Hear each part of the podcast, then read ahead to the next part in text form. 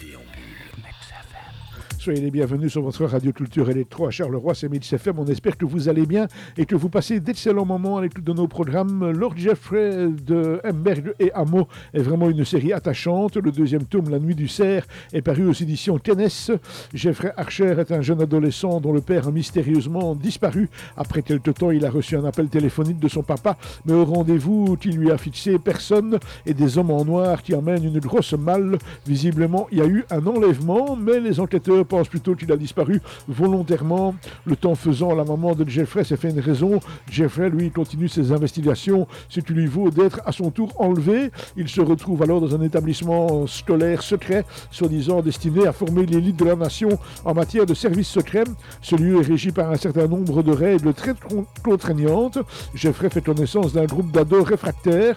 Il se pose des questions sur les apparences qui sont ici clairement trompeuses. Cette bande dessinée s'adresse à un très large public qui y trouvera un divertissement de qualité, un récit solide et bien construit, un graphisme efficace et soigné. Elle était classée aux côtés des démons d'Alexia et de Seul temps pour leur dimension mystérieuse que pour la focalisation sur le monde des adolescents. Une très belle découverte en tout cas. Ça s'appelle La Nuit du Cerf. C'est le deuxième tome de Lord Jeffrey. C'est pas Emberg et Amo, c'est aux éditions Canes et c'est une bande dessinée qui, comme chaque fois, a été résumée pour nous par Marc Descornet. Je vous rappelle que tous les soirs, à de 20h, vous avez rendez-vous avec la Mix DJ Night.